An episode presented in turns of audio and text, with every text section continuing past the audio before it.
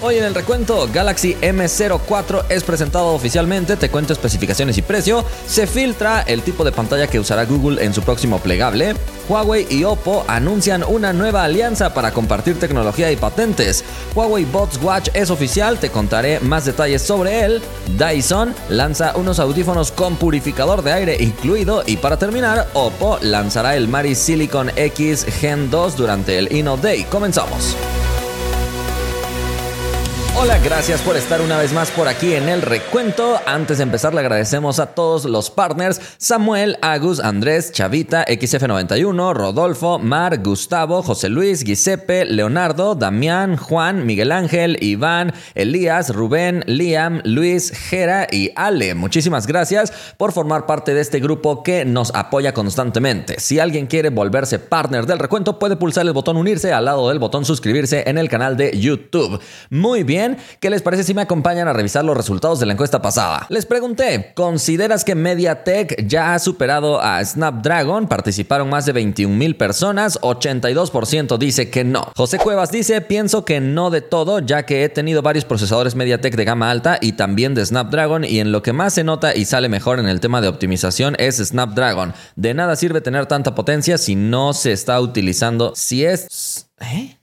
Si no, esta no se utilizará del todo. ¿Qué? Cisneros dice, considero que MediaTek ha venido al mercado a dar otra alternativa más económica para las marcas de los equipos, pero no suelen ser tan eficientes y buenos como los Snapdragon. Estarán cerca de ser como ellos, pero Snapdragon no dejará que pase eso. Saludos, Isa. Y finalmente, Salud dice, le falta aún, pero creo que lo logrará algún día, ya que el MediaTek Dimensity 9000 Plus ya es equiparable al Snapdragon 8 Gen 1 e incluso al Gen 1 Plus. Gracias a todos por sus participaciones y antes de irnos con las noticias déjenme recordarles que ya están abiertas las votaciones para los premios isamarcial.mx. Recuerden que pueden ingresar y votar sin necesidad de registrarse ni absolutamente nada. Simplemente eligen a quien quieren premiar y le ponen voto anónimo. No se espanten, no es necesario registrarse o algo así. Necesitamos que haya la mayor cantidad posible de votos para que esta competencia sea lo más justa posible y premiemos a quien ustedes decidan que premiemos. Así que les dejo el link en la descripción, pueden votar directamente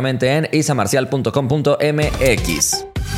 Vámonos a la primera noticia. Estamos cerrando el año, sin embargo Samsung acaba de presentar un nuevo dispositivo, se trata del Galaxy M04, así que estamos llegando ya a la cuarta generación de toda esta serie Galaxy M y este equipo ha sido presentado en la India donde precisamente esta familia M tiene muy buena aceptación. Así que déjame contarte sus especificaciones que de hecho no lucen muy atractivas ya que es un equipo de la serie de entrada. El equipo llega con una pantalla de 6.5 pulgadas con resolución HD Plus y tecnología TFT, entonces en cada parámetro estamos hablando de una pantalla bastante sencillita que llega además con el procesador Helio P35. No sé qué cosa tiene Samsung, aunque no sé si era mejor este o el Exynos 850. La verdad es que no hay a cuál irle en este caso. Aunque eso sí, curiosamente, Samsung ha decidido poner una opción con hasta 8 GB de RAM. Me hubiera gustado más ver un procesador más potente con 6 GB de RAM. Pero bueno, este dispositivo tiene dos cámaras en la parte de atrás.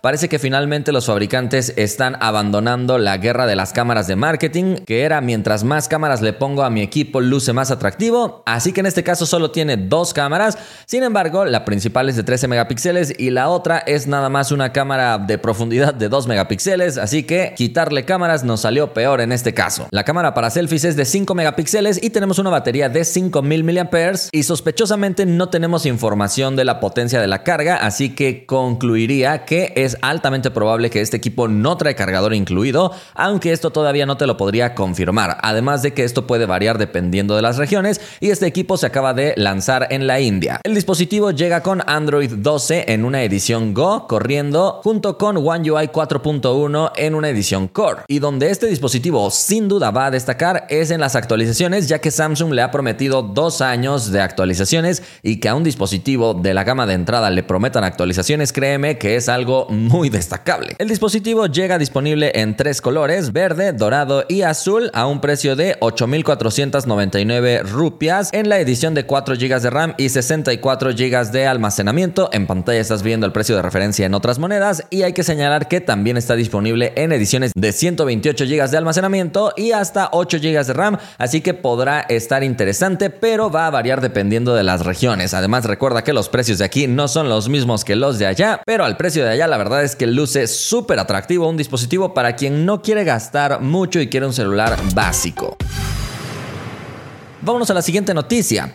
Acaba de salir una filtración nueva con respecto al próximo plegable que va a lanzar Google. En este caso, estas imágenes nos permiten darle un mejor vistazo a cómo será la proporción de las pantallas, tanto exterior como interior de este dispositivo plegable. Y todo parece indicar que Google apostará más por un formato parecido a lo que nos ofrece Oppo con su Find N que a lo que nos ofrece Samsung con su Z Fold 4. Las imágenes las ha publicado OnLeaks que nos revela que la pantalla externa tendría un tamaño de 5 7.79 pulgadas y la pantalla interna 7.69. No se sabe con exactitud cuál sería la proporción de estas pantallas, pero así como puro cálculo, sí se ve que esa pantalla externa tiene una proporción más tradicional, cercana a 16 a 9, a diferencia del Z Fold 4 que tiene una pantalla demasiado alta que podría resultar un poco incómoda. De modo que esto nos trae buenas noticias porque finalmente parece que en el próximo año el Galaxy Z Fold 4 y Z Flip 4 van a tener mayor mayor competencia por parte de Google, Oppo y otros competidores.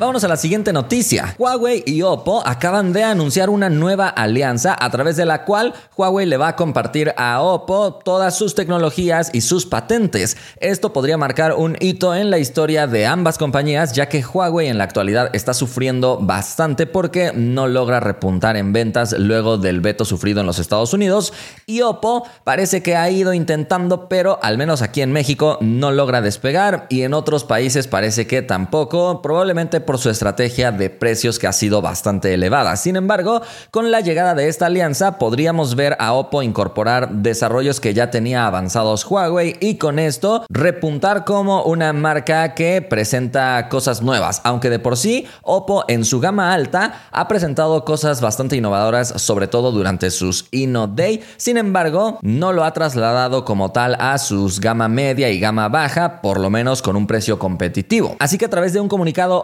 Huawei ha dado a conocer esta alianza, donde dicen, después de más de 20 años de innovación continua, Huawei ha desarrollado muchos portafolios de patentes de alto valor en los mercados globales, en dominios como 5G, Wi-Fi, códex de audio y video, y estamos contentos de haber alcanzado este acuerdo de licencia con Oppo. El reconocimiento mutuo del valor de la propiedad intelectual entre las compañías es un paso mayor hacia el fomento de un ciclo positivo de innovación e investigación investigación en estándares de alto valor, como invertir, recibir retornos de inversión y luego reinvertir. Esto permitirá que nuestra industria siga innovando y brinde a los consumidores productos y servicios más competitivos. Así que está muy interesante ver qué es lo que ambas compañías planean hacer juntas. Vamos a esperar para ver si en próximos anuncios de Oppo se menciona algo sobre este acuerdo porque por el momento el comunicado oficial viene de parte de Huawei. Sin embargo, Oppo está a pocos días de realizar su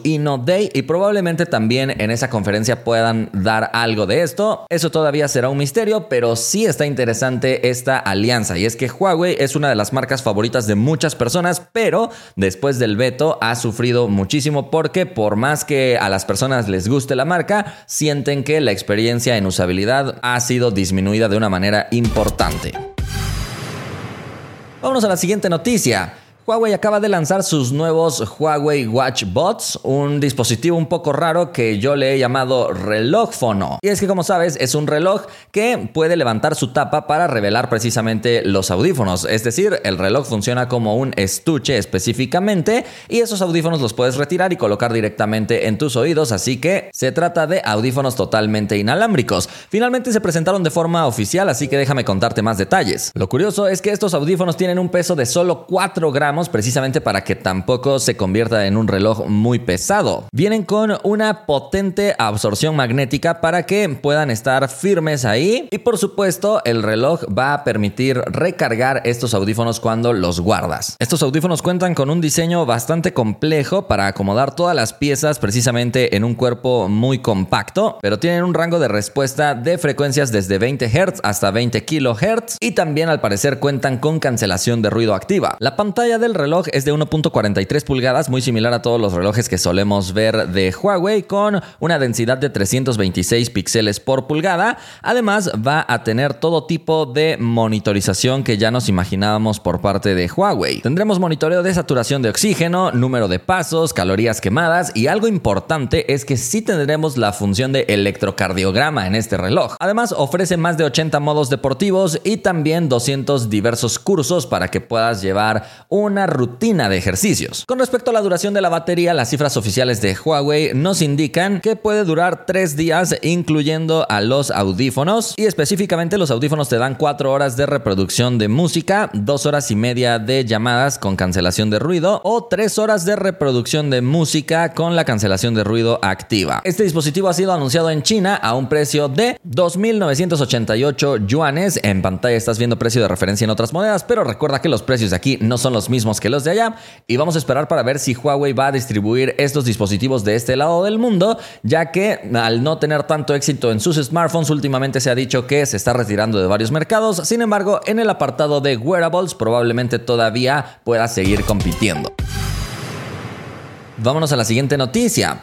Dyson, un famoso fabricante de aspiradoras, acaba de lanzar unos audífonos, pero lo curioso de esto es que tienen un purificador de aire que te puedes colocar como accesorio adicional. Estos audífonos iniciarán su distribución en enero y vamos a conocer más regiones próximamente. Las que ya están confirmadas son Estados Unidos, Reino Unido, Hong Kong, Singapur y China, pero algunos rumores indican que también podría llegar a México. La especialidad de estos audífonos no será el sonido, aunque se supone deberían sonar bien, pero el punto más fuerte y su motivo de venta será seguramente este purificador de aire. Y es que en ese sentido Dyson sí es experto, así que este filtro será capaz de cubrir tanto tu boca como tu nariz y de acuerdo a Dyson, estos filtros pueden capturar el 99% de las partículas contaminantes. Eso sí, al parecer no va a tener por ahí como que luz ultravioleta o algo así, simplemente son filtros físicos. Además, vas a poder monitorear eh, todo el estado de este dispositivo a través de una aplicación y sí puedes utilizar los audífonos sin el filtro, ya que son piezas separadas. Con respecto a los audífonos, sí van a contar con cancelación de ruido y te dan una batería de 50 horas de reproducción. Tiene 11 micrófonos colocados alrededor de todos los audífonos precisamente para poder ofrecerte cancelación de ruido activa y su rango de respuestas va desde la frecuencia de 6 Hz hasta 21 kHz. Eso sí, no son audífonos económicos, así que su precio anunciado para los Estados Unidos es de 949 dólares. En pantalla estás viendo el precio de referencia en otras monedas para que te des una idea, pero recuerda que los precios de aquí no son los mismos que los de allá,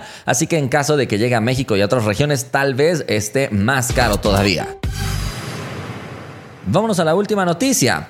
Oppo está por celebrar su Inno Day y ya sabemos que va a presentar sus nuevos plegables, pero también acaban de publicar una imagen teaser para promocionar precisamente lo que será su nuevo chip Mari Silicon. Recordemos que el año pasado Oppo presentó el Mari Silicon X que se incluyó posteriormente en el Oppo Find X5 Pro para mejorar la fotografía y el video. Específicamente, la tarea de ese chip es quitarle el procesamiento de señal de imagen al chipset principal, que sería alguno de Snapdragon Snapdragon y traerse todas esas señales para manejarlas dentro de este chip específico. Con esto logran tener un mejor rango dinámico en el video 4K y algunas otras mejoras en las capturas nocturnas según lo que Oppo ha dicho. Así que en este Inno Day van a presentar la segunda generación de este chip Mari Silicon, así que se esperan también mejoras importantes en el apartado fotográfico para el próximo flagship de Oppo. Por lo pronto hemos llegado al final del recuento, espero que te haya gustado y que ya estés al día en el mundo de la no nos despedimos sin antes agradecerle a todos nuestros fans. Son cada vez más. Muchas gracias por estarnos apoyando. Si alguien quiere ser fan del recuento, puede pulsar el botón unirse al lado del botón suscribirse en el canal de YouTube. Esto ha sido todo y nos vemos la próxima.